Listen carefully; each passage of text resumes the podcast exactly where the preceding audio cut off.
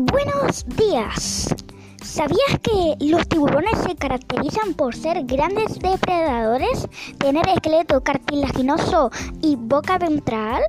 Los tiburones incluyen desde especies pequeñas de las profundidades marinas hasta el tiburón ballena, el mayor de los peces, el cual se cree puede llegar a medir una longitud de 18 metros y se alimenta únicamente de plancton.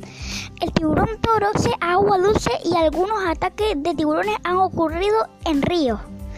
Algunas de las especies mayores, en especial el tiburón maco y el tiburón blanco, son endotermos parciales capaces de mantener parcialmente su temperatura corporal por encima de la que tiene el medio acuático en el que viven.